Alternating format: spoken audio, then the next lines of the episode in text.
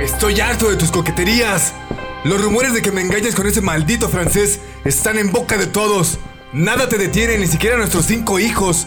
¿Qué te pasa? ¿Qué diablos tienes en la cabeza? Ya me decían que casarme con una mocosa de 15 años no me traería nada bueno. Y ahí están las consecuencias. Veme aquí nada más. Pero esto se acabó.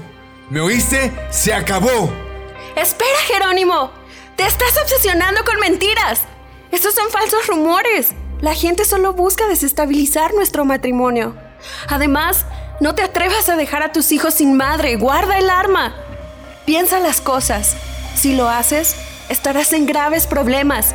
Y entonces sí me habrás perdido. ¡No lo hagas! Estoy cansado de ser tu burla. Así que... ¡Toma esto!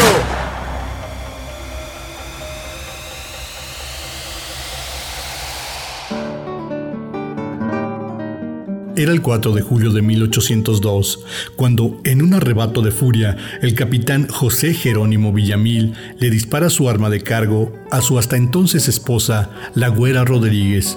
Y aunque el arma falló, la joven terminó huyendo de su casa en Tacuba a la de sus acaudalados padres en la capital. Ahí procedió a demandar a su marido por intento de asesinato. El capitán Villamil fue puesto en arresto domiciliario y liberado luego de pagar una fianza el 29 de agosto. De inmediato, y aparentemente como venganza, presentó una demanda de divorcio eclesiástico, es decir, una separación, pues todavía no existía el divorcio absoluto, en la que acusaba a su mujer de adulterio sacrílego, con tres curas distinguidos, entre ellos su propio compadre, el canónigo José Mariano Berinstein. De ese hecho, nacen los primeros rumores de los adulterios de la güera Rodríguez. Sin embargo, su marido nunca logró comprobar nada. Lejos de eso, su esposa logró conseguir adeptos quienes aseguraban que el capitán era un hombre violento y que inclusive golpeaba a su mujer hasta sangrarla. Después de cuatro meses, Jerónimo Villamil termina desistiendo de su demanda, no sin antes dejar el último recuerdo a la güera Rodríguez, ya que la última de sus hijas de este matrimonio nace el 12 de junio de 1805. Algunos meses antes habría de morir el capitán José Jerónimo Villamil. El 10 de febrero de 1807 se casa con el comerciante Juan Ignacio Briones, anciano de posición económica caudalada, y desafortunadamente muere a los seis meses de la boda, con su séptimo embarazo y una muy buena herencia.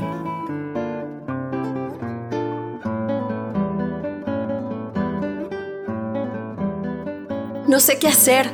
Son demasiadas deudas lo que me dejó mi difunto Ignacio Briones. No ha sido suficiente como para pagar las deudas que me dejó Jerónimo.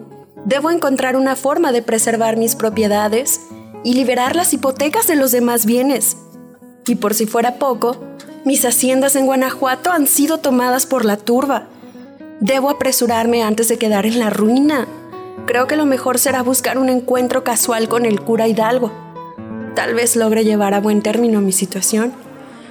Verás, Ignacia, la situación que se vive en el país no nos deja otra opción más que de hacer lo correcto. Y lo correcto es abogar por el buen gobierno. No debemos permitir que los peninsulares continúen con sus atropellos.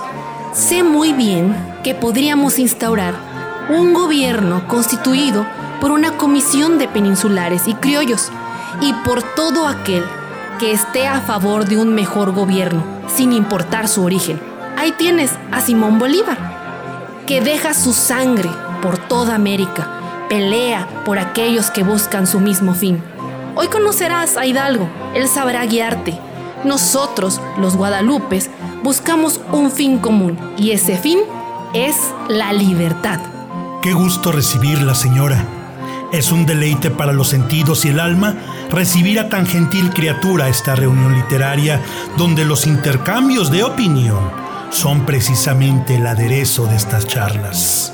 Atrevida bienvenida para un hombre con su investidura, señor Hidalgo. Aún así agradezco su cumplido, y es por demás grato a mis oídos saber que los intercambios de opiniones surgidos en este furtivo encuentro no rebasarán de manera alguna las paredes que sordas nos protegen del enemigo. ¿O me equivoco acaso? ¿Qué le ha parecido nuestra invitada, señor Hidalgo? ¿No cree usted que ella podría formar parte de este despertar que tanto ansiamos? Por supuesto. Además de refinamiento y belleza, veo que es usted una persona perspicaz, doña Ignacia, con una visión profunda de la situación política del momento. Sin embargo, logro percibir un dejo de escepticismo en ese altruismo suyo. Está usted en lo correcto, señor cura, que además de sotana porta usted los arrestos necesarios para hablarme de ese modo. Ciertamente el cambio social no me es del todo favorable, así que he decidido, en favor de la causa, apoyarle con 500 pesos, algunas piezas de paño para vestir a la tropa y algo de papel, material sumamente necesario para las misivas que nos esperan. ¿Qué dice usted, señor Hidalgo? Muy señora mía.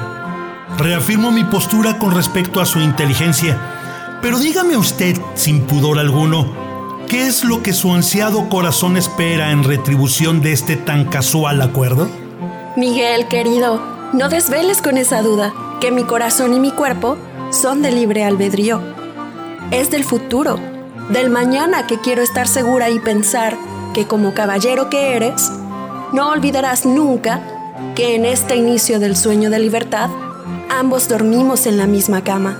Has topado con la horma de tus zapatos, Miguel. Así que no tienes otra salida más que honrar con tus actos este acuerdo. Solo así podremos contar con el apoyo incondicional de la señora Rodríguez.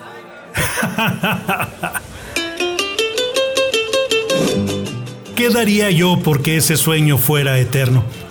Sin embargo, señora mía, en mi garganta anida la palabra que ahora es garantía de su inversión presente.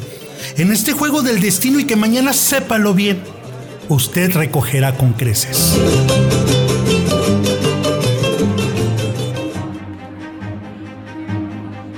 Tras los lamentables hechos que acontecieron a la incursión de don Miguel Hidalgo y Costilla en la batalla de Puente de Calderón y su negativa por tomar la Ciudad de México cuando la oportunidad se presentó, el movimiento independentista se fue evaporando hasta culminar con la captura y muerte de sus próceres. Sin embargo, la Güera Rodríguez nunca logró mantener su mente quieta y para esto un plan B salía de su manga. A través de sus primos y administradores, Domingo de Malo logra conocer a Agustín Cosme Damián de Iturbide y Aramburu, quien sería conocido como Agustín I, emperador de México, y con quien se dice mantuvo un romance que le daría a ella la oportunidad de ser la reguladora de la conducta de Iturbide y la mano suave que pulsa y mueve las teclas en esta estrepitosa orquesta. Al ser ella la más cercana e influyente consejera de Iturbide, le propuso incluir en el plan de Iguala que el Congreso fuera quien designara al nuevo emperador del país libre. La Güera Rodríguez tenía un alto nivel de persuasión con los integrantes de aquella Cámara. De esta forma, ella se aseguraba de guiar por el mejor sendero a las ovejas de la democracia. Siempre estaba un movimiento adelante de su oponente. Tal y como lo tenía planeado, ella logró que Agustín de Iturbide fuera el elegido. En otras palabras, ella decidió quién sería el primer emperador de México.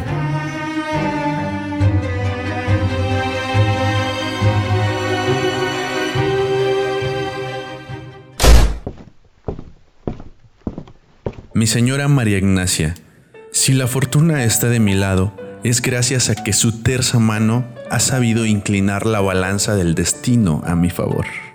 Es necesario que ahora mi sable haga a usted los honores correspondientes, nivelando esa balanza para que también usted se vea retribuida en esta celebración. Como muestra de respeto y agradecimiento en esta entrada triunfal del ejército trigarante, no será necesario que salga de su casa yo traeré ese desfile conmemorativo hasta el balcón principal y así todos sabrán de su valiosa contribución.